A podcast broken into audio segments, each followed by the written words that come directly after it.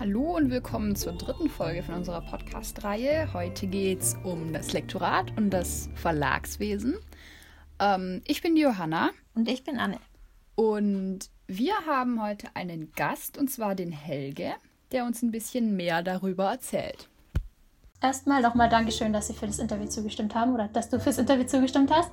Dann wollten wir auch fragen, ob du dich vielleicht nochmal kurz vorstellen könntest und was du so machst und wie du zum Lektorat gekommen bist. Ja, also kurz zusammengefasst, mein Name ist Helge Pfannenschmidt. Ich, ähm, ja, ich habe Germanistik studiert, Sprechwissenschaft, Rhetorik und Anglistik. Habe dann ähm, ein Volontariat gemacht bei einem kleinen Verlag in Jena. Habe dort so meine Leidenschaft fürs Büchermachen entdeckt und als es dem Verlag irgendwann nicht mehr so gut ging, habe ich mich eben als freier Lektor selbstständig gemacht, habe parallel dazu einen eigenen Verlag gegründet, die Edition Azur und habe ja, die betreue ich jetzt äh, seit 2005, erscheinen unter dem Label Bücher. Und seit diesem Jahr, also seit Anfang 2020, ist Edition Azur Teil vom Wohlan und Quist, also ein Imprint unterm Dach von einem anderen Verlag. Ja, das, das ist das, was bisher geschehen ist, sozusagen. Okay, voll cool. Dann würde ich sagen, fangen wir gleich mal an. Ähm, so die erste Frage, die wir uns so ein bisschen gefragt haben, war, ähm, als Lektor, was macht dir persönlich denn am meisten Spaß, so zu lektorieren und warum? Mhm. Oder vielleicht auch anders gefragt, was ist am schwersten zu lektorieren? Also auch der freie Lektor hat ganz viele Arbeitsbereiche, auch Wissenschaftslektorat oder oder auch so Alltagstexte oder es gibt verschiedenste Bereiche. Also interessiert es euch speziell für die für literarische Texte? Also grundsätzlich einfach allgemein. Naja, ich glaube, die Hauptaufgabe eines Lektors ist es, einen Text, was auch immer das für ein Text ist, so gut zu machen, wie er werden kann. Und zwar halt nicht an irgendwelchen übergeordneten allgemeinen Maßstäben, sondern an seinen eigenen Maßstäben. Also wenn ich jetzt in der Literatur schaue, macht es jetzt nicht Sinn zu sagen, an sich, das ist ein schlechter Text, sondern es ist ein schlechter Text in dem und dem Maßstab. Also ich nehme den Text, ich sehe nach, nach meiner Erfahrung und nach, nach vielen Jahren Umgang mit Texten, ähm, wo dort noch Verbesserungspotenzial ist. Das können, das können strukturelle Fragen sein, dass man sagt, da fehlt einfach der rote Faden, äh, da wird der Leser nicht gut durchgeführt, da wird das Argument nicht gut durchgearbeitet. Es kann natürlich in der Literatur sind es dann eher stilistische Fragen, dass man sagt, ähm, hier stimmt der Rhythmus nicht, hier ist es sehr monoton, hier sind auch einfach Fehler drin. Also das gibt's ja auch, dass man zum einen Rechtschreibung, Grammatik nicht stimmt, aber auch, dass es schiefe Bilder gibt, dass die Metapher nicht funktioniert. Also man guckt da auf sehr, sehr viele verschiedene Parameter von so einem Text und Spaß macht es eigentlich am meisten, würde ich sagen, wenn ich das Gefühl habe, dass die Autorin oder der Autor genau, also schon sehr genau gearbeitet hat und auch genau weiß, wo er damit hin will, so dass man dann gemeinsam an dem Ziel arbeiten kann. Und es ist natürlich auch eine Voraussetzung, dass er das überhaupt zulässt und sinnvoll findet, dass jemand anders dadurch in gewissem Sinne an seinem Text mitschreibt. Ähm, also dass er nicht sagt, ja, das habe ich so geschrieben und ich kann das halt und dann ist der Text jetzt fertig und der ist gut, wie er ist. So, ich glaube, jeder, der Texte schreibt, und ich zähle mich da auch mit rein, weiß, dass ähm, mit dem fehlenden Abstand zwischen sich selber und dem Text, dass das oft eine Korrektur bedarf und so ein bisschen, naja, halt einem weiteren Augenpaar was draufschaut. Dann hast also du quasi unsere nächste Frage auch schon geantwortet, was ein Lektor mit Lyrik macht. Anne, was wolltest du noch sagen? Nö, also ich wollte eigentlich auch nur anschließen. Also ich, als Zusammenfassung nochmal kurz geht es eigentlich mehr um den Prozess, als zu sagen, also es kommt eher auf den spezifischen Text an und weniger um das, oh, mir macht literarische Werke machen viel mehr Spaß zu lektorieren als das fachliche. Ja, genau, also das würde ich nicht sagen. Also zum einen muss man auch nochmal sagen, es gibt ja nicht nur, also in, zum Beispiel im Wissenschaftsbereich gibt es echte Fachlektoren. Ähm, wenn ich jetzt ähm, einen Katalog zu Raphaels Bildern lektoriere, dann muss ich irgendwie ein bisschen was von Kunstgeschichte verstehen und vielleicht auch sogar von, von einer bestimmten Zeitspanne in der Geschichte, ähm, damit ich sagen kann, ob der Autor da Unsinn schreibt oder ob das so passt. Also das heißt, es gibt bestimmte Texte, die brauchen ein Fachlektorat. Da muss zu dem sprachlichen Gefühl und dem sprachlichen Können auch das Fachwissen noch vorhanden sein. Und es gibt andere im literarischen Bereich, denke ich mal, eher, ja, das sind so Allrounder-Lektoren. Da steht schon dann die Sprache im Vordergrund. Aber prinzipiell würde ich nicht sagen, ob Literatur oder Wissenschaft oder was anderes mehr Spaß macht. Also es macht Spaß, an guten Texten zu arbeiten gemeinsam.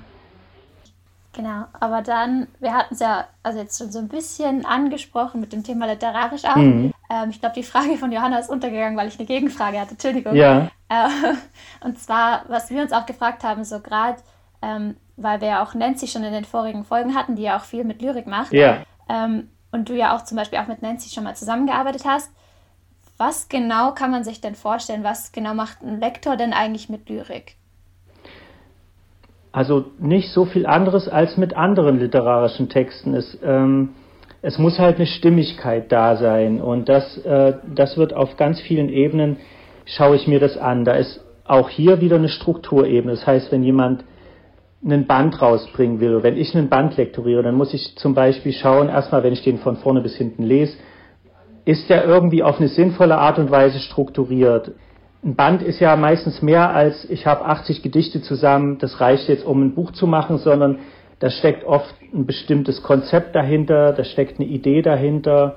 Ähm, da muss man gucken, ob das, ob das trägt, das Konzept zum Beispiel. Dann kann es auch sein, man sagt, ah, lass doch die Gedichte raus, weil die passen nicht in den Band. Oder man sagt vielleicht auch einfach mal, ah, das ist insgesamt noch nicht so weit, wie es sein sollte wenn wir an der Stelle im Prozess sind, lass das mal noch ein Stück liegen und wir verschieben das noch mal ein halbes Jahr. Arbeite noch mal dran. Das gibt's. So, das ist diese größere Ebene und die kleinere ist tatsächlich, äh, ich weiß nicht, man schaut auf den Rhythmus, man schaut auf die Zeilenumbrüche, man schaut auch hier auf die Bilder, auf die Metaphern, man schaut auf die Überschrift, man, man guckt eigentlich, also bis aufs Komma wirklich, über das man sich dann 10 bis 15 Minuten streiten kann, ob an einer bestimmten Stelle ein Komma steht oder nicht. Es ist aber halt auch wieder nicht so viel anders, wie gesagt, als bei anderer Literatur. Also der einzige, die einzige Sache ist, dass man in gewisser Weise in der Lyrik ein bisschen mehr Freiheit hat, weil man sich ja zum Beispiel von gewissen grammatikalischen Regeln verabschieden kann. Ähm, aber trotzdem muss es immer ein System haben und ein Muster haben. Und wenn ich zum Beispiel sage, ich schreibe jede Zeile vorn groß, dann muss es halt wirklich jede sein, sonst ist es einfach Schlampigkeit.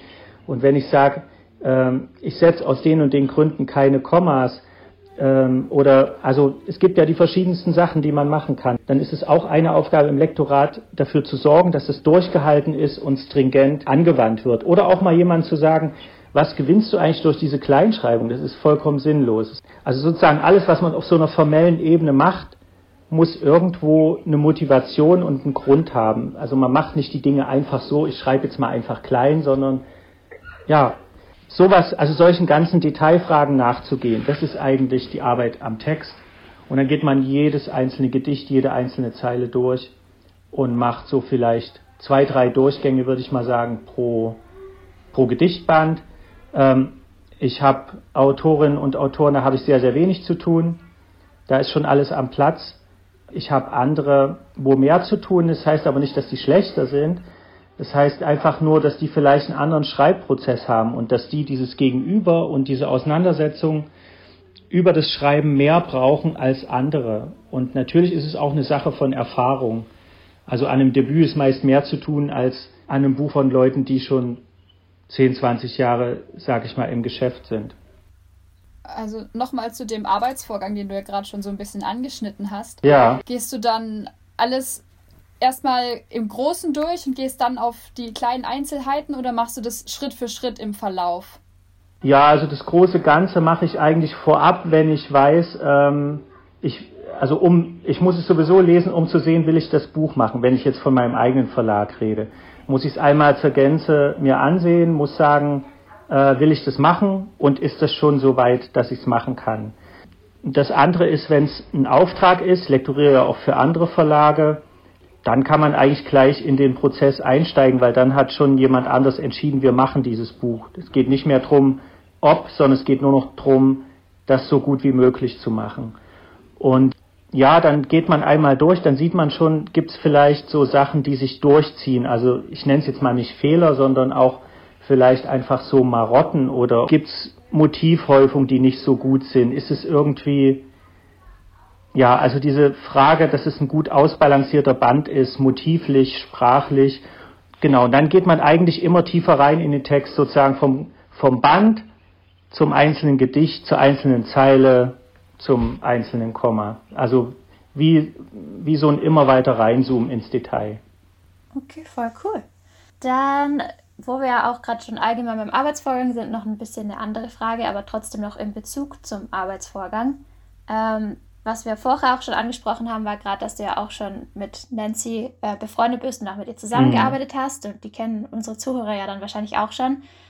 Wie genau läuft denn dann die Zusammenarbeit mit den Autoren ab? Wir haben ja jetzt hauptsächlich über den Arbeitsvorgang am Werk geredet. Ja. Ähm, wie läuft es dann mit den Autoren zusammen und gibt es da zum Beispiel irgendwelche Vor- und Nachteile, wenn man da befreundet ist, so wie Nancy und du? Mhm. Oder macht es überhaupt keinen Unterschied, ob man sich kennt oder nicht? Was wäre da so deine Meinung dazu?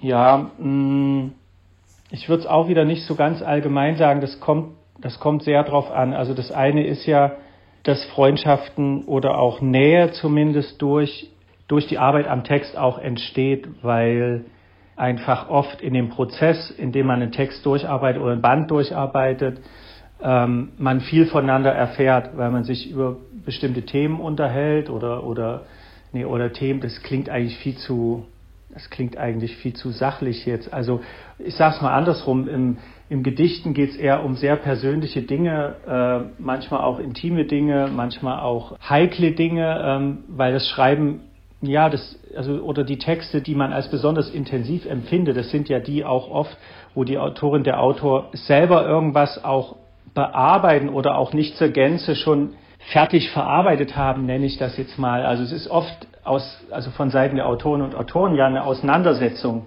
mit bestimmten Themen oder Erlebnissen oder Emotionen und mit Sprache natürlich immer.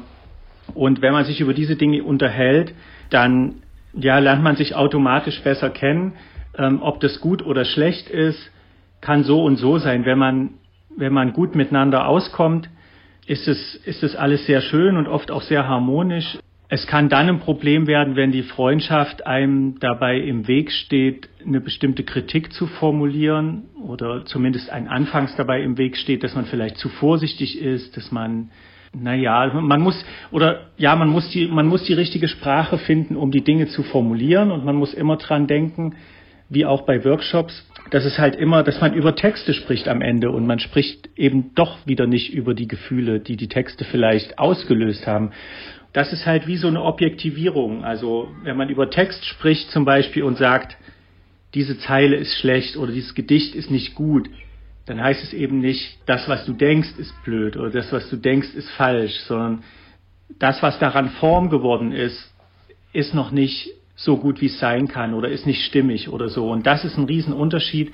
Und das ist wichtig, dass Kritik nie auf diese persönliche Ebene rutscht, sondern dass es immer eine Textarbeit ist. Und das ist halt einfach eine Frage von Professionalität sowohl des Lektorats als auch der Autorinnen und Autoren. Okay. Du hast, also du liest dann ja schon ziemlich viele Texte. Du hast ja auch auf deiner Seite ziemlich viele Autoren, die du äh, aufzählst. Ja. Kannst du überhaupt als Hobby in deiner Freizeit noch was lesen oder nimmst du alles auseinander, was der, der Lektor, der das Buch oder den Text, den du liest, lektoriert hat, irgendwie Fehler gemacht hat? Oder siehst du da kannst du es genießen? Ja, also wenn das Buch gut ist, ja. Also das ist eigentlich so das, wonach ich für mich beurteile, ähm, was ich lesen will. Also wenn es einem Buch gelingt, dass es meinen analytischen Blick ausschaltet, dann ist irgendwas daran, äh, also dann fasziniert mich das, ähm, wenn es mich aus dieser Ebene rausholt und damit auch aus der Entfernung zum Text, so dass ich wieder lese wie so ein Kind, wie ich früher gelesen habe, Ritterromane, Detektivromane oder, oder später irgendwelche anderen Sachen, wo, wo man mit dem Text verschmilzt, wo man, wo man unbedingt wissen will, wie es weitergeht oder wo man nochmal zurückblättert und so weiter. So dieses atemlose, rauschhafte Lesen. Klar hat man die Erlebnisse vielleicht seltener, weil man oft den Dingen ansieht, wie sie gemacht sind und weil damit vieles nicht zieht an, ähm, an Techniken, sag ich mal, wie es vielleicht bei anderen so ist. aber ja, es gibt diese Berufskrankheit, dass man natürlich auf jeder Speisekarte und überall und bei jedem Text auch guckt. Das gibt's schon, aber es gibt auch einen Modus in meiner Freizeit zum Beispiel, wo ich durchaus falsche Konjunktive und Imperative verwende und darauf hingewiesen werde. Ich sage dann immer, ich bin außer Dienst. Und äh, das, also das gibt's schon sowohl beim Lesen als auch im Alltag einfach, dass man wirklich komplett aus dieser Rolle rausfällt, ja. Ich muss sagen, mir hat vor allem die Antwort gerade gefallen mit diesem, wenn ich quasi, wenn ich es einfach lesen kann, ohne als Lektor darüber nachzudenken, muss es ein guter Text sein. Das fand ich eine ziemlich coole Antwort. Ja. Genau. Ähm, dann, wo wir auch schon so ein bisschen drüber jetzt schon geredet hatten, war ja dadurch, dass du auch viel mit Schriftstellern arbeitest, weißt du ja auch einfach viel über den Prozess, wie es von so einer Rohfassung von so einem Text zu einem vollständigen, veröffentlichungsreifen Text kommt. Und du hast ja vorher auch schon so ein bisschen angesprochen, dass du ja auch selber schreibst. Hm. Haben Lektoren allgemein vielleicht auch diesen Drang, selber zu schreiben? Oder was uns aufgefallen ist, ist, dass wir auf deiner Website gefunden haben, dass du ja zum Beispiel auch Werbetexte anbietest. So, hattest du von Anfang an so dieses, oh ja, ich will auch was schreiben oder ist das erst durch den Beruf als Lektor gekommen? Also das wird, das sind erstmal zwei Sachen, die ich äh, unbedingt trennen würde, weil das eine ist so, sozusagen ein literarisches Schreiben, mit dem ich, also jetzt nicht ich, aber mit dem Autorinnen und Autoren äh, künstlerisch eine bestimmte Absicht haben und persönlich und dieses schreiben, wie ich es als Dienstleistung anbiete, ist tatsächlich ähm, mein Broterwerb sozusagen. Das ist das, womit ich mein Geld verdiene. Und das entsteht nicht aus der Notwendigkeit zu schreiben, sondern aus der Notwendigkeit, Geld zu verdienen. Und äh, das hat natürlich jetzt auch was damit zu tun, dass man muss natürlich sagen, dass die Grenzen zwischen Schreiben und Lektorieren oft fließend sind. Ja? Also wenn ich an einem Text mega viel verändern muss, dann bin ich schon auch zum Teil dabei, den neu zu schreiben. Und ich habe einfach gemerkt, am Anfang, als ich mich selbstständig gemacht habe, dass sehr viele Leute, die mich bräuchten, gar nicht wussten, was ein Lektorat ist. Und dann ähm, haben die irgendwie einen Text sich abgerungen und mussten sich dafür dann noch von mir kritisieren lassen. Und das ist speziell bei Leuten jetzt in der Wirtschaft oder so oder bei Führungskräften oder sonst wie, die kommen damit, glaube ich, psychologisch nicht klar dass dann jemand sie in ihrer eigenen Muttersprache verbessert. Und seitdem, da, dann bin ich dazu übergegangen zu sagen, na pass auf, wenn, wenn das so schlimm für euch ist, dann schreibe ich euch die Texte gleich. Dann müsst ihr die nicht erst schreiben und euch dann verbessern lassen, sondern machen wir es andersrum. Ich schreibe die und ihr macht dann eure Verbesserung und so.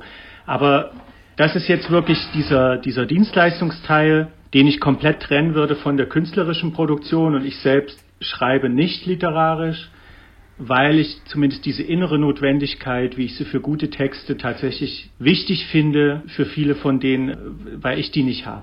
Und das ist einfach irgendwie, finde ich, eine sinnvolle Ergänzung. Viele Verlage machen ja auch so eine Art ähm, Querfinanzierung, sage ich mal. Die müssen auch ihre literarischen, anspruchsvollen Bücher, die vielleicht dafür jetzt nicht gerade Bestseller sind, aber die einem wichtig sind, dadurch finanzieren, dass sie andere Buchprojekte machen, die halt kommerziell besser laufen. So und das ist dann eigentlich eine gute Balance. Blöd wird's halt, wenn man dann nur noch auf den Markt schielt und sagt, ja, aber davon verkaufe ich doch paar tausend mehr oder dies und das. Ja, das ist halt dann eben dieser große Unterschied, ob ein Verlag nur sozusagen eine Geldverdienmaschine ist oder ob er auch eine bestimmte Idee hat, ähm, die er verfolgt und entweder eine künstlerische oder eine politische oder gesellschaftliche. Also ob der Verlag mehr ist als ein Wirtschaftsunternehmen. So. Und zum Thema Verlag, du hast ja deinen eigenen Verlag, das hast ja. du vorher schon äh, erwähnt, Edition Azur. Und du hast auch schon mal erwähnt, dass da sehr, sehr viele Texte per Mail eingehen ja. äh, und du nicht schaffst, das alles durchzulesen. Also Manuskripte von Leuten, ja. die vielleicht lektoriert werden wollen und so.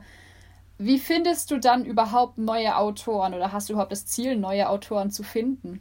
Ja, ich glaube, man wäre ein schlechter Verleger, wenn man seine Neugier verliert und, und denkt, ja, ich habe jetzt alles schon gelesen und es kann eigentlich gar nichts mehr Tolles kommen. Es kommen jedes Jahr tolle neue Sachen und es kommen immer wieder interessante Autorinnen und Autoren nach und es gibt ja auch immer wieder neue Arten, Dinge zu sagen. Also die Neugier ist da, aber es muss irgendwo zu bewältigen sein und ja, wie finde ich die? Also zum einen, ich suche sie natürlich auch aktiv. Ich bin extrem viel unterwegs, ich bin viel auf Lesungen und der Vorteil daran ist halt, ich weiß dann auch schon ein bisschen mehr, als wenn ich jetzt nur eine Mail bekomme. Ich sehe dann zum Beispiel schon, wie die Texte auch in einer Lesung präsentiert werden. Also zum Beispiel ob die Autorin oder der Autor so einer Bühnensituation gewachsen ist, ob er was draus machen kann oder ähm, ob er das irgendwie authentisch vorträgt oder wie das wirkt, weiß ich. Ne? Und wenn es mich interessiert, habe ich vielleicht auch schon persönlich mit ihr oder ihm gesprochen und ein paar Dinge geklärt. Ja, das ist das eine, dass man selber direkt Leute fragt. Das andere ist natürlich, dass über die Autoren, die schon da sind, weitere Empfehlungen kommen oder aus dieser ganzen, eben aus der ganzen Verlagsbranche, weil jeder, jeder Verleger weiß von den anderen, jede Verlegerin weiß, was macht denn Verlag XY. Und dann hat er vielleicht einen tollen Text und er kennt die Qualität und er weiß aber, er kann ihn nicht selber machen, weil er passt nicht zum Verlag. Dann ruft er den anderen an, ruft vielleicht mich an und sagt, ich hätte da was, was interessant ist für dich, guck dir das mal an, ich leite dir das weiter, das ist super. Genauso leite ich Leute weiter, wo ich sage, die passen bei mir nicht ins Raster. So, das ist, das sind eigentlich so die wichtigsten Sachen. Das, was ich selber entdecke und das, was mir auf irgendeine Art und Weise empfohlen wird, ja. Und die Mails, das ist oftmals schwierig dann. Äh, man liest dann rein, man, man weiß im Prinzip nicht so richtig, wie man das einordnen kann. Und also ausschließen will ich es trotzdem nicht. Es ist schon ein Buch in dieser Zeit auf dem Weg entstanden, aber man kann sagen, es ist die absolute Ausnahme, ja. Aber dann ist es doch schwierig, wenn man Autor werden möchte, da überhaupt einzusteigen, weil eine Lesung bekommt man ja nicht, wenn man keinen Text hat. Nee, das würde ich nicht sagen. Ich glaube, ich glaube, es war nie, nie besser einzusteigen, weil früher gab es nur die Verlage. Heute hat man so viele Möglichkeiten, auch ohne Verlag sich schon mal ein Publikum zu schaffen. Ähm, sei es digital, sei es aber auch über offene Lesebühnen und so weiter. Es gibt diese Formate heute, die, die nicht mehr so, da organisiert jemand was, sondern es gibt sehr viele offene Formate, wo man sich einfach bewerben kann, auch ohne dass man bisher veröffentlicht hat. Es gibt viele Literaturzeitschriften, wo man sagt, der erste Schritt, bevor man jetzt äh, einen gesamten Gedichtband hat, ist es einfach mal mindestens in ein oder zwei angesehenen literarischen Zeitschriften zu sein. Und da gibt's, weiß ich nicht, 20, 30, 40, viele. Für den Verlag ist es ja dann auch so, er muss mit den Autorinnen und Autoren arbeiten und man kann eigentlich niemand aus dem absoluten Nichts in die Öffentlichkeit heben, weil wir schicken dann die Vorschauen raus, dann werden die durchgeblättert von, von den Journalisten oder von anderen Leuten im Literaturbetrieb, dann sehen die das und sagen, hä, noch nie gehört, noch nie gehört, noch nie gehört, ja. Wenn jemand in irgendeiner Form sich auf diesem Feld schon etabliert hat und das auch ohne Verlag, dann ist der Name bekannt, ist die Chance viel höher, dass das Buch auch wahrgenommen wird. Ja, es gibt auch diese ganzen Wettbewerbe, will ich noch nennen, Open Mic und sonst wie, alle möglichen äh, Anthologieprojekte, wo man wo man einzelne Gedichte einschickt, die dann in einem Buch erscheinen. Das alles wird ja auch von Journalisten wahrgenommen, von der Presse wahrgenommen, von, von Literaturvermittlern wahrgenommen. Und ähm, da muss man schon durch. Also das andere ist auch zu sehr dieser Geniegedanke. Ah, da hat jemand einfach ein fertiges Buch geschrieben und das kann man sofort veröffentlichen es ist sehr, sehr unwahrscheinlich, dass das passiert. Also ähm, die meisten haben sich dieses Buch schon auch erschrieben und erarbeitet.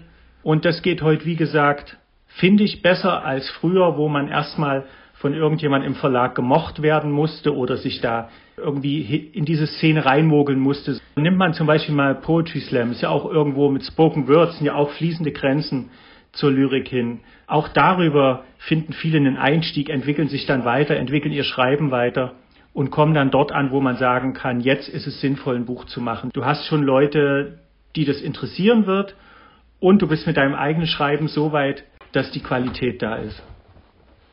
Was wir gerade auch schon so ein bisschen angesprochen hatten, war ja so dieses, Genie-Dingens ja. und es gibt ja keinen wirklichen Text, wo man von Anfang an sagen kann, so ja, der kommt gut an. Ja. Aber vielleicht, ähm, dadurch, dass du jetzt doch 20 Jahre Erfahrung hast, hast du denn das Gefühl, du hast so ein bisschen ein Auge für bekommen, so, oh, dieses Projekt kommt wirklich, also wird wirklich gut ankommen oder ist es eigentlich immer ein Schuss ins Blaue und man probiert einfach und schaut, was. Naja, also man man denkt natürlich vor jedem Buch, dass man das weiß und man denkt bei jedem Buch, boah, das wird jetzt der absolute Knüller. Also deswegen hat man es ja unter Hunderten ausgesucht, weil man das Potenzial darin sieht und irgendwas, ja. Also man denkt immer wieder und man ist immer wieder überrascht, dass dann Sachen gut laufen, die man gar nicht so eingeschätzt hätte und dass andere vielleicht schlechter laufen, als man es gehofft hat. Also mit Bestimmtheit voraussagen kann man es nicht, aber man bekommt schon ein Gefühl und man muss auch offen sagen, es ist nicht immer nur die Qualität der Texte, die darüber entscheidet. Also Journalisten können ja schlecht nur dann über, ähm, über diese Mikrosprachebene schreiben. Die schreiben dann auch über bestimmte Themen. Das heißt, es kommt drauf an, bietet jemand mit seinem Buch sozusagen so Anschlussflächen, wo, wo die Leute, die drüber schreiben, interessante Texte über diese Texte schreiben können.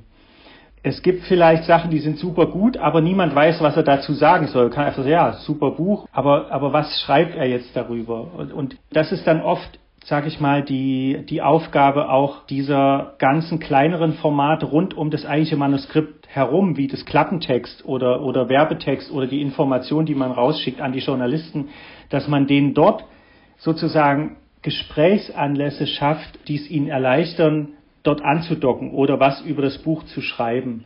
Also man kann es ein bisschen beeinflussen, nicht wirklich. Und natürlich die, die Persönlichkeit der Autorin, des Autors ist auch wichtig.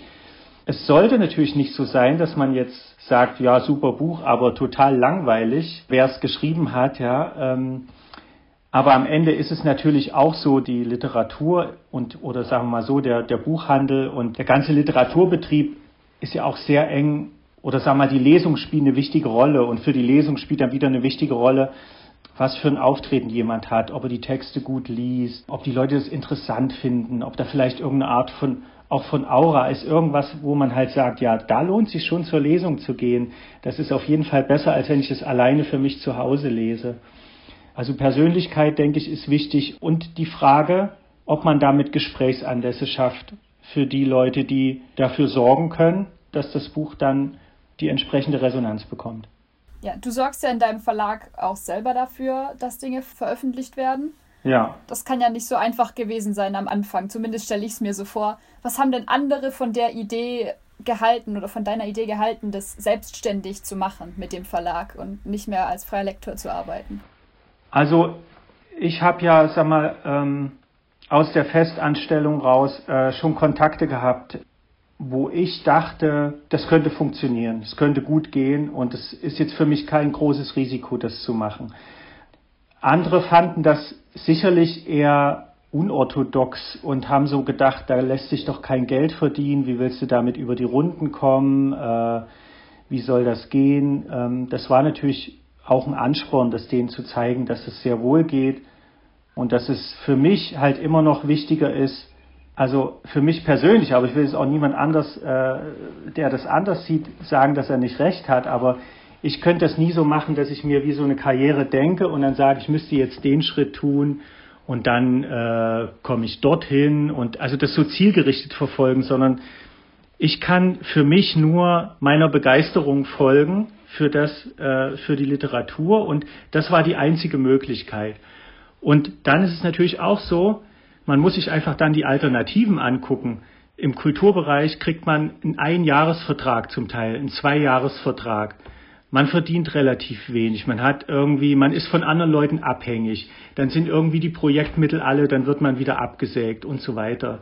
Also die Arbeitsbedingungen sind zum Teil so prekär, dass ich eine Freiberuflichkeit, eine Selbstständigkeit sicherer für mich fand und es hat sich auch bestätigt, weil es funktioniert ja inzwischen sehr gut, als diesen anderen Weg, weil ich dann zumindest selber dafür sorgen kann, dass es mir gut geht und dass ich vorankomme. Und ich bin nicht davon abhängig, dass einer über mir seinen Daumen hebt oder senkt oder sagt, ja, tut mir leid, das Geld ist alle, wir können dich jetzt nicht länger bezahlen. Und dann muss ich ganz woanders anfangen oder umziehen oder irgendwas. Also mir hat es schon, entspricht vielleicht auch meiner Person, dass ich die Sachen gern selber in der Hand habe und äh, die Unsicherheit, die damit am Anfang verbunden war, kommt der nächste Auftrag und ähm, komme ich über den nächsten Monat. Das waren schon harte, würde ich jetzt mal sagen, drei bis fünf Jahre.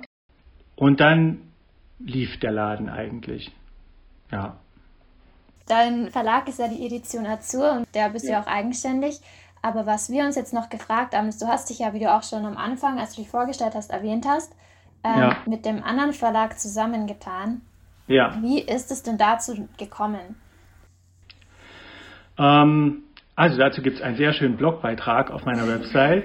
Ähm, aber um es mal ganz kurz zusammenzufassen, ja, es gibt sehr verschiedene Gründe. Ich, ich hatte ein bisschen dieses Einzelkämpfertum satt, alles so alleine zu entscheiden. Und ähm, dann kam dazu, dass ich, ja, dass ich irgendwie vor der Frage stand, halte ich es klein und beschränke mich oder entwickle ich mich weiter, dann kann ich es nicht mehr alles alleine machen. Das war dann, als es erste Mal um Lizenzen ging, um Übersetzung. Da müssen Verträge ausgehandelt werden. Inzwischen müsste es dann auch mal irgendwie um E-Book gehen und so weiter. Also es wird alles immer komplexer und immer aufwendiger. Und ich bin da einfach, ähm, da ich ja Autodidakt bin und mir alles während des Tuns sozusagen erlernt habe, äh, schon auch an Grenzen gestoßen, ganz klar. Und die Möglichkeit war dann halt entweder zu sagen, ich, ich fahre das zurück auf ein gewisses Level, was ich dann in Anführungszeichen hobbymäßig mache, oder ich versuche einfach ähm, mich in eine Struktur einzuklinken, wo gewisse Ressourcen und, und wo das Know-how da ist und nutze das mit und konzentriere mich halt auf die inhaltliche Arbeit. Und so ist es gekommen. Okay. Ja. Vielleicht, was ich mich auch noch so ein bisschen persönlich gefragt hatte, war, dadurch jetzt gerade in dem Verlag, warst du ja wirklich für alles auch selber so ein bisschen verantwortlich. Mhm. So, Gibt es da, also vielleicht auch eine ein bisschen Nonsensfrage, aber gibt es da irgendeinen Bereich, wo du gesagt hättest, oh, wenn ich das, also genau diesen Aspekt nicht allein hätte machen müssen, dann hätte ich es vielleicht noch ein bisschen länger allein gemacht? Oder war es einfach allgemein so in der Situation dann einfach genau richtig, wo du gesagt hast, so ja, jetzt ist es vorbei? Ja, das ist schon, irgendwo ist das schon dieses ganze Vertriebswissen und auch ich sag mal so, es ist, es ist nicht umsonst, dass der Verlagskaufmann auch eine mehrjährige Ausbildung ist. Und es ist eigentlich ein kaufmännischer Beruf. Und ab einer gewissen Größe spielen kaufmännische Fragen daher auch eine wichtige Rolle. Und wenn man da nicht so richtig fit ist, dann, ja, dann hat man halt irgendwie ein ungutes Gefühl. Also, ich glaube, jeder weiß gern, was er tut und was er unterschreibt. Und es war einfach für mich dann nicht mehr zu stemmen. Es sind schon, ja, es ist schon glaube ich, schon das Kaufmännische, würde ich sagen, wo ich die größten Defizite hatte. So, als letztes würden wir dir gerne nämlich noch was zeigen, weil ich wollte früher nämlich unbedingt immer Lektorin werden. Ja. ähm, und habe dann tatsächlich in der Schule, als wir Präsentationen halten mussten über unseren Traumberuf, ähm, eine Präsentation über den Beruf des Lektors gehalten. Ja, schön. Die Präsentation ist nicht sonderlich gut, muss ich zugeben. Ich war damals 15, glaube ich, ähm, und habe einfach so das genommen, was ich im Internet gefunden habe.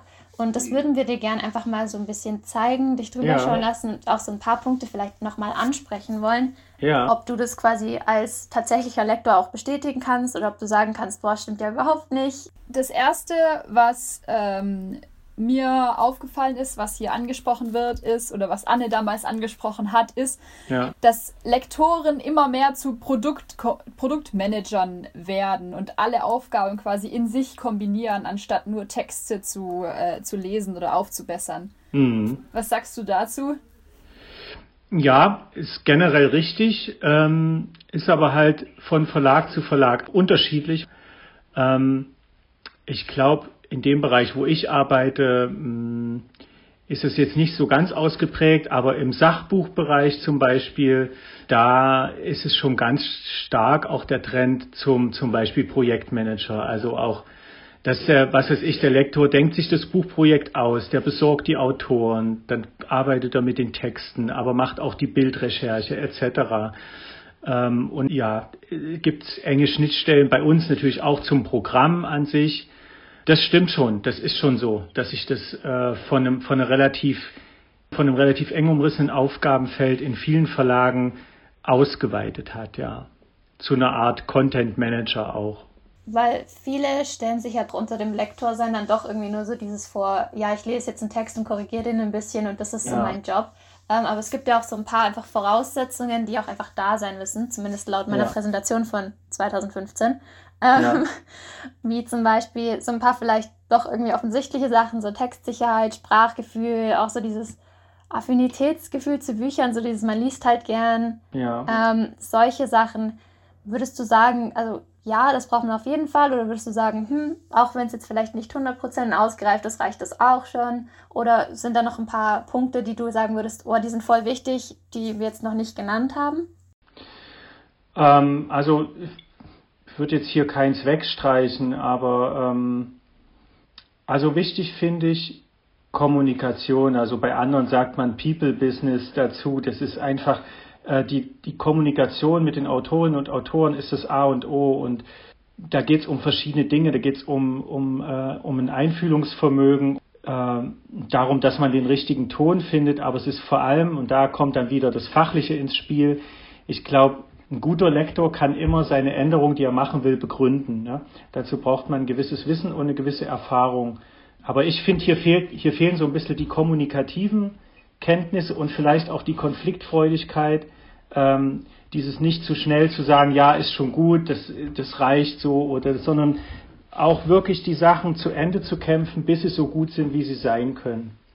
Genau, und wo wir jetzt auch schon ein bisschen bei den Voraussetzungen waren, ähm, haben wir uns, also ich habe mich damals auch ein bisschen beschäftigt, so was könnte man denn machen, bevor man tatsächlich Lektor wird, weil es gibt ja keine Ausbildung, wo jetzt draufsteht Lektor mhm. ähm, und auch kein Studium, wo draufsteht, das muss man machen und dann wird man Lektor. Mhm. Ähm, genau, und da habe ich mir jetzt auch mal so ein paar Sachen damals rausgeschrieben gehabt, so was man zum Beispiel ausbildungs- oder studiumstechnisch machen könnte. Mhm. Auf was ich zum Beispiel gestoßen bin, waren auch so Sachen wie Ausbildung zu Buchhändlerin oder Buchhändlern oder eben auch irgendwas Richtung Marketing, Einkauf oder Verlagswesen. Mhm. Ähm, oder auch, wie du zum Beispiel selber auch gesagt hast, du hast ja auch Germanistik studiert, ja. wenn man eher Richtung Studium geht, dass es da was Geisteswissenschaftliches ist, also was, was auch mit Sprache zu tun hat du wirst ja wahrscheinlich auch sehr viele Lektoren kennen. Ja. Haben die meisten davon ein Studium oder gibt es da auch welche, die da eher über die Ausbildung draufkommen? Oder würdest du sagen, dein Studium war oder erweist sich als sehr hilfreich?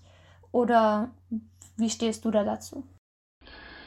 Ja, ich finde, ein Studium ist schon hilfreich auf jeden Fall, weil man auch eine gewisse Breite braucht. Also gerade wenn man jetzt mit sehr vielen verschiedenen Textsorten oder verschiedenen Themen arbeitet, ist natürlich schön, wenn man einen Rundumblick hat und es ist schwierig, wenn man, ich sag mal, im, im Best, äh, hoffentlich ist das Studium die Zeit im Leben, wo man die Zeit hat, möglichst viele Dinge einzusaugen und kennenzulernen und in viele Bereiche reinzuschauen. Vielleicht mehr, als wenn man eben dann gleich nach der Schule sich auf irgendwie einen bestimmten Bereich sehr eng äh, spezialisiert. Das ist, finde ich, gut. Ansonsten ist es aus meiner Sicht so, zumindest im Verlagswesen, äh, ist es so, dass man sich das Lektorat erarbeitet mit der Zeit. Man kommt irgendwie in einem Verlag an, man macht da erstmal, was weiß ich, ein Praktikum, ein Volontariat. Vielleicht bleibt man dort und vielleicht erkennen dann die Leute, dass man ein Händchen hat für die Arbeit mit Autorinnen und Autoren. Ich glaube, studieren kann man es inzwischen tatsächlich. Ein oder zwei Studiengänge gibt es. Also ich glaubte mal, in Hildesheim kann man das inzwischen auch studieren. Ähm, aber es ist nichts wo es irgendwie ein Label, einen Abschluss gibt, jetzt ansonsten und in dem Verband der freien Lektoren, wo ich zum Beispiel organisiert bin, ja, das sind alles, also das sind sehr viele, die ältere Generation sind alles Leute, die mal im Verlag gearbeitet haben und dann eben outgesourced wurden und dann mehr oder weniger freiwillig selbstständig waren. Und das andere sind einfach Leute, die irgendwann merken, sie haben auch außerhalb des Verlags einfach ein Händchen dafür, und am Ende ist es ja dann so, man muss einfach Kunden finden. Man muss einfach Leute finden, die einen dafür bezahlen, dass man mit Texten arbeitet. Und wenn man das in einem gewissen Umfang getan hat, ja, dann kann man sich als Lektorin, als Lektor etablieren. Ich glaube, bei, zum Beispiel beim Verband freier Lektorinnen und Lektoren muss man drei Veröffentlichungen nachweisen, wo man hinten mit drin steht. Im Buch, im Impressum steht dann der eigene Name, dass man das Buch lektoriert hat. Und dann kann man sich dort bewerben. Aber es ist, ja, es ist kein geschützter Begriff, so wie sich auch jeder heute Fotograf nennt oder ja, also. Genau, jetzt nochmal zum Stichwort äh, Verdienst, was du ja gerade schon ganz, ganz kurz mal äh, erwähnt hast. Wir haben hier so eine hübsche Tabelle, die Anne da irgendwo im Internet gefunden hat, äh, mhm. äh, nach der Männer ungefähr 2800 Euro und Frauen 2500 Euro monatlich verdienen können, abhängig von Unternehmensgröße, Berufserfahrung, Arbeitsort, Verantwortung und so. Was sagst du dazu? Ist das eher utopisch oder ist das ziemlich realistisch? Tja, die Frage ist, was will man mit so einem Durchschnittswert? Also es gibt riesige Unterschiede wirklich zwischen Ost und West, zwischen Stadt und Land, zwischen Konzernverlag und Kleinverlag. Also man muss ganz ehrlich sagen, dass wenn man das sich wie so eine Pyramide vorstellt, dass ein sehr großer Teil meiner Kolleginnen und Kollegen doch relativ prekär arbeitet, so wie auch Übersetzerinnen und Übersetzer. Also da gibt es schon sehr viel Niedriglohn, sowohl in der Festanstellung als auch in der Freiberuflichkeit.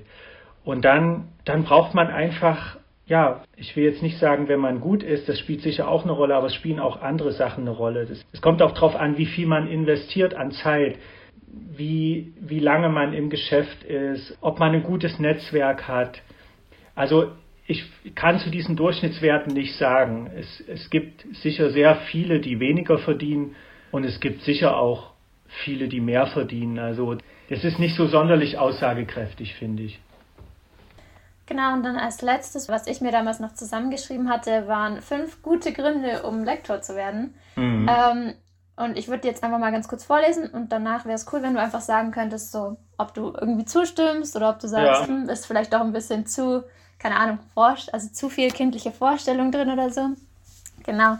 Was ich mir rausgeschrieben hatte, war, dass man eben Erstleser und in Anführungszeichen Geburtshelfer von Autorentexten ist, mhm. dass man Autoren kennenlernen kann und mit ihnen zusammenarbeiten kann, dass man zu einem gewissen Teil das Buchprogramm von einem Verlag mitgestalten kann, dass man auch eigene Buchprojekte entwickeln kann und eben in einem kreativen und abwechslungsreichen Bereich arbeitet. Was ist da so dein Feedback dazu? Ja, das ist sicher sehr viel Idealvorstellung dabei.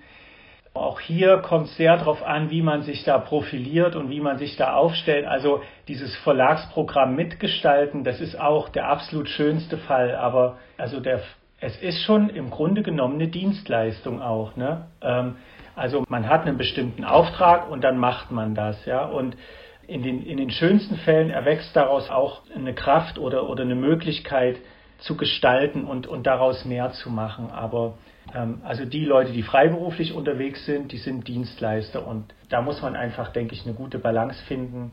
Ja, ich, ist schwierig dazu was zu sagen. Hm. Also es ist doch meistens der Beruf sehr von Situationen abhängig. Also man kann weniger den Beruf als eine große Berufsgruppe sehen, sondern ja. mehr als einen individuellen Beruf, der für jeden anders laufen kann. Genau, das sehe ich schon so, ja. Ja, und man braucht vielleicht halt dann den Erfolg. Das ist natürlich wichtig, wenn wir mal im literarischen Bereich bleiben, ja. Und man schafft es vielleicht, einen Band zu lektorieren, der einen wichtigen Preis kriegt, der sich irgendwie gut verkauft, wo dann die Rückmeldung an den Verlag kommt, boah, das hat mir echt geholfen, es ist nochmal eine Dimension besser geworden und so weiter. Das sind so die Punkte, glaube ich, wo man vorankommt. Das ist auch halt wieder ein bisschen Glückssache, hat man die Chance, an solchen Manuskripten mitzuarbeiten, aber dann auch nutzt man sie. Ja, wunderbar. Dann vielen Dank für das Feedback auf jeden Fall schon mal. Ja, danke euch und hoffe, es war, äh, war okay. Hast du noch abschließende Worte? Ha, nee, ich glaube, ich habe schon sehr, äh, sehr missionarisch hier geredet und so weiter. Das ist mir immer ähm, ja, aber das kommt, das kommt aus der Sache, wenn man dann so drin ist und wenn man das mag, was man tut, dann kommt man immer mal so ins, äh, ins Schwärmen oder ins, ins Reden. genau, dann nochmal Dankeschön für das Interview. Also mir persönlich ja. hat sehr viel geholfen, ich habe sehr viel gelernt. Ich fand es auch sehr interessant, danke. Gut, schön, freut mich. Dann auf bald, da? Ne? Auf bald. Tschüss. Ja, tschüss. Ciao, ciao. Tschüss. Jetzt sind wir dann leider auch schon wieder am Ende unserer Podcast-Folge zum Thema Lektorat und Verlagswesen angekommen. In der nächsten Folge geht es mit Linnea und Friederike dann weiter auf dem Weg vom Text zum Buch. Die beiden haben sich mit dem Tübinger Buchhändler Wolfgang Zwierschinski getroffen, der ihnen ein bisschen was über das Buchhändlerdasein und noch vieles mehr verraten hat.